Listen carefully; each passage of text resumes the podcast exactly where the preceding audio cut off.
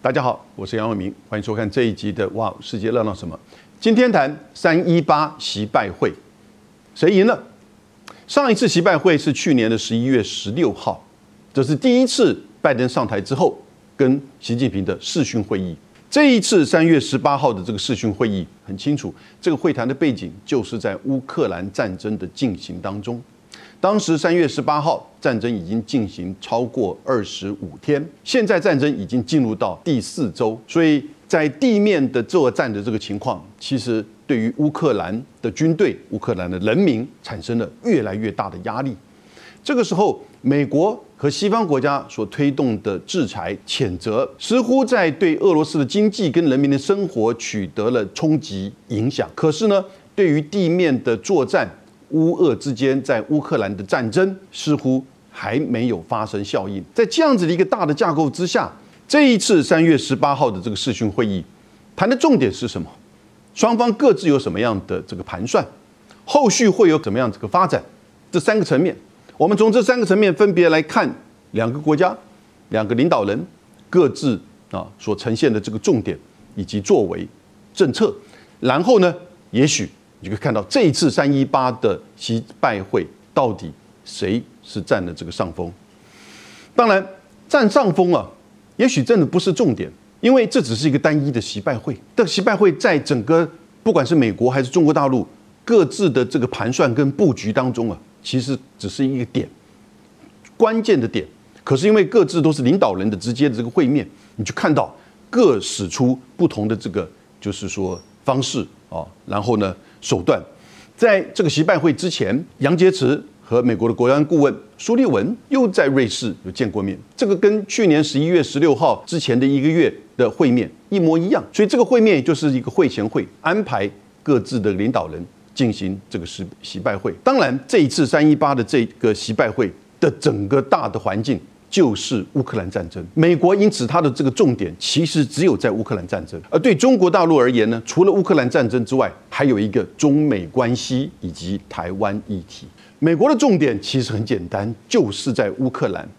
有要中国大陆去谴责俄罗斯，而且不得去经济军事协助俄罗斯，甚至警告如果协助俄罗斯会有严重后果。其实就是要制造这样子的一个氛围。一方面要去切断中俄之间哦的经济联系，避免俄国得到来自于中国大陆的军事跟经济，啊延长他在乌克兰战争啊的这个胜局。因为在此之前，其实从《纽约时报》连续几次、三次，美国这边的政府不断的就透过《纽约时报》在指责中国大陆，似乎哎事先知道要攻打乌克兰，似乎好像。在等待，希望说要等待这个北京冬奥结束。似乎在战争之前，美国不断的警告，告诉这个北京说，你应该要劝啊，普京不要去打乌克兰。但那个时候，全世界都不能不认为是如此啊，包含我个人。可是呢，这个普京就是难以预料的这个领导人。那因此呢，美国在整个媒体的这个氛围上，就是不断的给中国大陆做施压。一方面可能认为。同样是作为世界两大经济体，这个中国大陆跟俄罗斯之间的这个联系，可能会造成这个战争的延长。一方面也认为，哦，也就是这个中国大陆跟俄罗斯之间签署的那个中俄联合声明，似乎将来会变成一个所谓的联合轴心的联盟。所以呢，在这边先做一个布局。所以美国的重点在乌克兰战争当中。中国的角色是什么？怎么样去切断中俄之间的联系援助？怎么样去警告如果有任何的联系跟援助可能的后果？后来之后的放话，二次制裁，啊，以及在媒体上整个呈现，似乎中俄要倾向这个这个重作堆。啊，变成一个共同的在乌克兰战争当中的这种有责任的一方，这样子的一个媒体的操作跟后续可能会发生的二次的制裁，其实都会影响到这个不只是中美关系，会影响到整个全球的经贸，甚至个别企业啊的这个经营。中国大陆这边的这个重点呢，也很简单，除了乌克兰，当然就是中美关系啊，这里面中美关系那就是台湾议题。不过，也就是因为这两个人的重点不一样。所以呢，在中美关系跟台湾议题上，美国这边是做了一些表态，中国大大陆也把它做成就是这个媒体上的宣传，可是呢，并没有在这个中美关系跟台湾议题上有太多的这个进一步的这个接触跟这个就是说这个合作啊合意或者是说发展啊，有点像是各说各话，在原地踏步。中国大陆在表达这方面，我觉得内容方面其实是比较完整的，以及在媒体的操作和讯息的发布上面也是比较完整的。同时呢。这次展现了他关注不只是这个中美这个中美关系或乌克兰战争，而更重要是乌克兰战争所带来对于全球从人道到经济到粮食安全，作为两大经济体的领导人应该有的一个态度跟格局。诶，这个是感觉到他所呈现的内容当中啊，跟拜登一个很大的这个差别。那可是呢，各有盘算，这个就真的不一样了。简单的说哈。其实，我个人认为，在这整个习拜会议，美国是在做一个布局。这个布局就是要针对乌克兰战争当中中国的角色，做这种切断、切断中俄之间的联系、援助，然后呢，做警告，警告如果中俄之间还是会有联系、援助的话，它会有制裁的后果。然后呢，要做后手，这个后手。也就是后续可能针对中俄的这个合作啊，做怎么样的这种宣传上以及实际政策制裁上的攻击，这三个层面。第一个，中俄之间的这个联系，我想现在跟俄罗斯制裁俄罗斯的国家其实只有四十八个，换言之，全世界有超过一百四十个国家还没有制裁俄罗斯，这中间包含墨西哥、印度。这个沙地阿拉伯、这个埃及、南非、巴西，所有这一些非西方的大国，几乎全部都没有在制裁哦俄罗斯，甚至包含以色列，也都没有在制裁俄罗斯。也就是说，这些国家现在不管是用 SWIFT，还是说能源的交易、商品的交易，一切跟战争之前一模一样啊，那就当然。中国大陆也是如此，他没有制裁俄罗斯，可是全世界在联合国大会里面有一百四十一个国家去谴责，就有些国家是有谴责但不制裁，也就是说，他可能在投票上认为，哎，这是侵略，站在美国这一边，可是呢，在实际的制裁行动上，他却没有断掉跟俄罗斯的任何的经贸或者是民间的往来。所以换言之，现在四十八个大绝大部分就是欧洲西方国家啊，在亚洲这边。就是日本、韩国、澳洲、纽西兰、新加坡，哎，还有我们台湾，所以这样子的一个氛围当中，这个拜登西方国家就觉得，哎，这个制裁要怎么样继续加深才有效啊，才有它的这个实际的效益。这个时候呢，中国大陆、印度这几个大国就很关键，所以在整个劝和促谈的这个角色，中国大陆也凸显出它在这里跟美国的差别。所以我们来看比它更进一步的。这个说法，当习近平在习拜会进行了长达将近两个小时的通话，中方是把这一次的通话重点放在中美关系，而美国呢，显然是乌克兰战争。美国的这个稿子相当的简短，白宫所发发布的稿子，而中方呢，远在白宫发布稿子之前就发布整个很长的原文。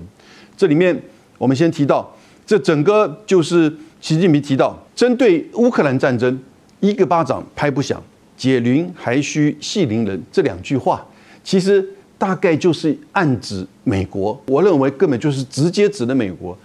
这个要你出来呀，因为你美国跟西方造成今天的乌克兰情势，就连就像是季新吉所说的，你们不是无辜的旁观者。要真正的达成这个战争的解决，至少停火的达成，你要出来促使两方的这个和谈，甚至你们。美国跟北大西洋公约组织应该跟俄罗斯直接对话，哦，他就这么讲的，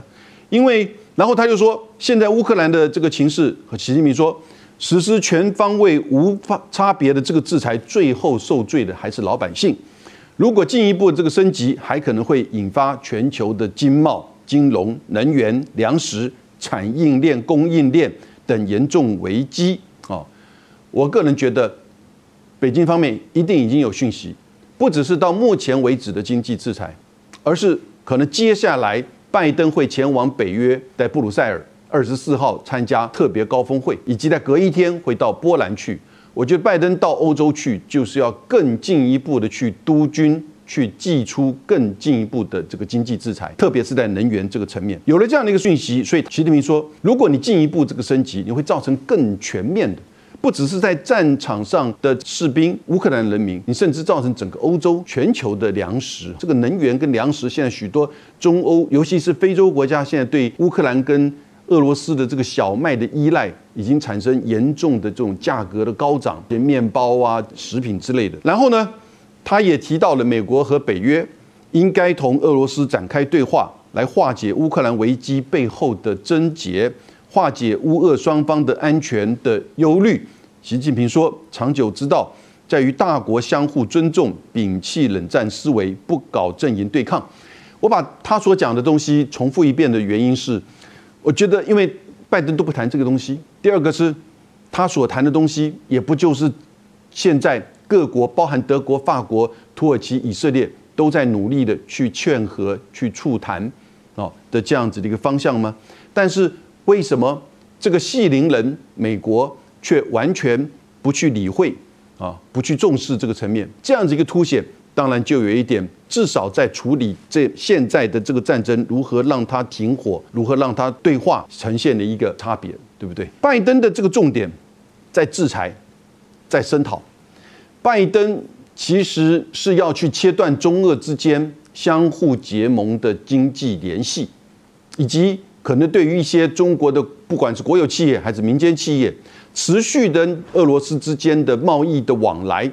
可能会遭受到所谓的二级制裁或者是二次制裁。什么意思呢？也就是说，我主要的一制裁是针对俄罗斯，但如果说因为你跟俄罗斯的这个贸易往来，而使得我的制裁打折扣，我就会针对你进行贸易往来有协助他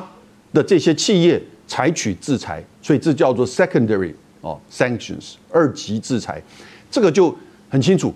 在过去十年的当中，美国针对伊朗的这个制裁。尤其是当川普又退出了伊朗核子协议，继续加大制裁的时候呢，我们看到那个孟晚舟事件。孟晚舟就是被指控为他在香港的公司出售含有美国的技术的这些零组件跟这个商品给伊朗，所以呢，对他实施制裁。所以孟晚舟在加拿大被这个是说软禁将近有差不多一千个日子哈。因此，这种二级制裁在习拜会之后呢，他们把它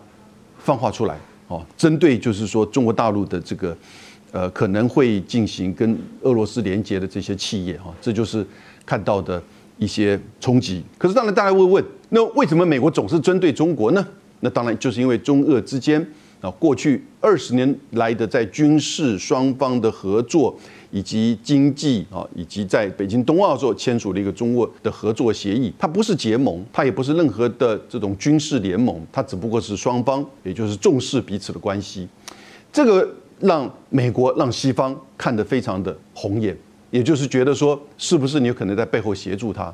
中国的回应就是，他既不偏恶，他也不倾向西方，他要走他自己的第三条路，也就是说。依照他自己的自主外交，他认为谴责没有办法停止战争。这是中国驻美国的大使秦刚接受 CBS 访问的时候，他说：“我们不要这么幼稚了，谴责不能结束战争，结束战争要用很多好外交，要用很多的这个说服，要去通过对话才能现在结束这个战争。所以呢，换言之，习近平所提醒的是，作为一个这个大国，如果你真的是重视到。”对于全球的，比如说战争、人民、人道、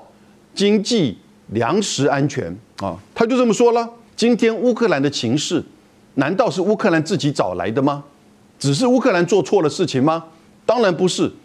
俄罗斯的侵略、俄罗斯的军事攻击，还除了乌克兰跟俄罗斯之间的相双方的这个关系之外，西方在过去八年。二零一四甚至更早，从二零零八就不断的在这边制造事端，这个是我们现在看到过去这段时间。如果我们现在就是心情把过去的这些历史找出来，大概都是如此的。因此，整个重点除了在乌克兰战争之外，中国大陆这边所提供的习拜会之后的声明稿，美国完全没有，但大陆这边有。也就是谈到了所谓的“四不一无意”。四不一无意是什么呢？不寻求新冷战，不寻求改变中国体制，不寻求通过强化盟国关系反对中国，不支持台独，无意同中国对抗。拜登有没有讲过这句话？我想，拜登应该一定讲过，因为在中国大陆的这个新闻稿当中，拜登讲过这个话。习近平后来也把这些话重复念一遍，也就是说，这个拜登总统，你讲的这个四不一无益，他把一句一句念完之后呢，他再强调，这希望你政策上实际上能够做得到，而不是有一些人在你这样子说，可是政策上实际的作为却完全没有在执行。这有一些人他讲了两遍，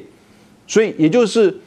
在中方认为，美国谈到现在的中美关系，似乎是要去寻求中美之间战略互信的底线的这个建立。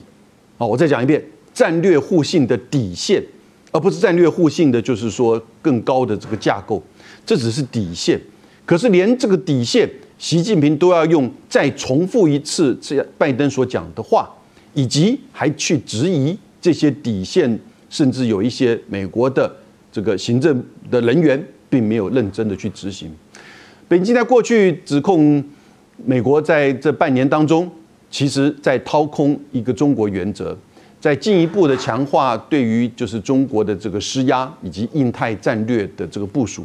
我想这些都是事实。你想想看。不去寻求通过强化同盟关系反对中国，美国的这整个印太战略四方安全对话到美英澳军事同盟，哪一个不是针对中国，对不对？所以呢，事实上，这个会不会只是一个希望能够去维持中美战略底线互信的一种说辞？在美国这方面，因为他连这个新闻稿都没有出现这些词句，所以你就看到中美之间哈。这个战略互信底线都没有互信，哦，button line 都没有互信的这个情况之下，你就知道双方各自的盘算是什么。当然，讲到台湾牌没有错。从去年十一月十六号第一次的习拜会之后呢，我个人感觉台湾牌似乎打的走向低调化，也就不是这么的，这是就引起媒体的注意。像以前啊，要派哪一位高官来，哦，要。这个派遣怎么样的船舰通过，然后呢，要怎么样的改台湾的住哪里的名字啊，等等之类。所以这样子的这个作为，可是说出来这些作为都都是单次性的一种比较是针对性的这个作为。我认为虽然台湾牌低调化，但是更加的核心化。也就是说，台湾议题现在在美国的印太战略，在美国的就是整个对中战略竞争到对抗的。科技、贸易、军事以及印太的大战略当中，台湾议题已经深深的砍入到这个里面去。透过法律、跟政策、跟战略的这种结合，呈现了对台湾议题的重视。所以，相反的，美国政府其实对于台湾议题更用比较深刻的。而且是砍入到他的法律跟政策里面的方式来去强化对于台湾的这个议题的重视。可是呢，去打那种刺激性的，或者是拿笔尖戳桌子，这是川普的用语的这种单次的接近挑衅式的这种高调台湾牌，已经不太用。所以你看，最近我们甚至要去参加博流的海洋大会，都被美方要求说，是不是不要用中华民国？因为博流跟我们是邦交国，却不能用中华民国啊，这个就表示说，他对于台湾牌啊开始采取低调啊。当然，蔡政府怎么样去应应啊，怎么样去配合，那又是另外一个另外一个层面。所以这个四不一无意，其实真的只不过是把过去中美之间基本的战略互信做陈述。可是呢，并没有形成双方真正的啊战略互信的这种建构。那因此这一次的呃就是习拜会，我个人觉得拜登其实就是在做一个布局，一个希望透过习拜会去把这个话讲得很清楚，而且透过媒体向全球告知，我已经告诉中国不得去经济援助、军事援助俄罗斯。那后续如果有任何的这种。类似行为会面临到严重的后果，我觉得这就是拜登一个最主要的目的，甚至唯一的目的。其他至于中美关系、台湾议题，那都不是他重视的。所以在他的这个新闻稿当中也都是一句话，就只是带过了。然后呢，他的后手是什么？他的后手是当他到了欧洲，三月二十四号北约的特别高峰会，然后二十五号去波兰，他会进一步去督军，他会进一步去号召更进一步的制裁。这个制裁后续中国能不能够遵守？中国企业能不能够去遵守？如果不能够，他就会进一步的把中俄打作堆，然后呢去采取二次制裁，也就是最后乌克兰战争。又回到了华盛顿真正的大战略的主轴，那就是中美对抗。同时呢，也开始更进一步的去针对中国的经济、科技、贸易做进一步的这个二次制裁的这种展开。因为不要忘记，我们以前都提过，它的印太战略当中的亚这个印太经济架构啊，应该是一个协定，到现在还没有出还出来。那是不是在后续这个出来之后呢？会有更进一步的对中国的全面性的这种针对和制裁行为呢？这就是真正美国在这次习拜会当中它的用意。所以，如果你从这整个大的这个布局来言的话，到底谁赢的？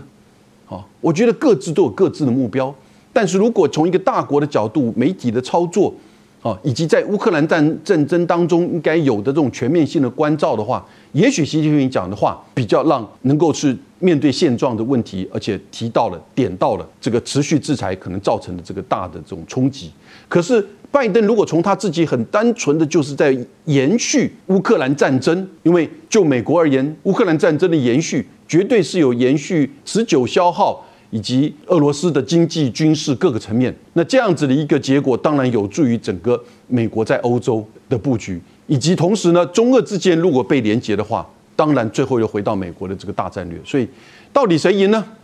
我觉得在大的格局上面，习近平是占上手，但是在单一的这个大的这种战略上面，美国的布局也很清楚。以上讲解到这边，谢谢各位。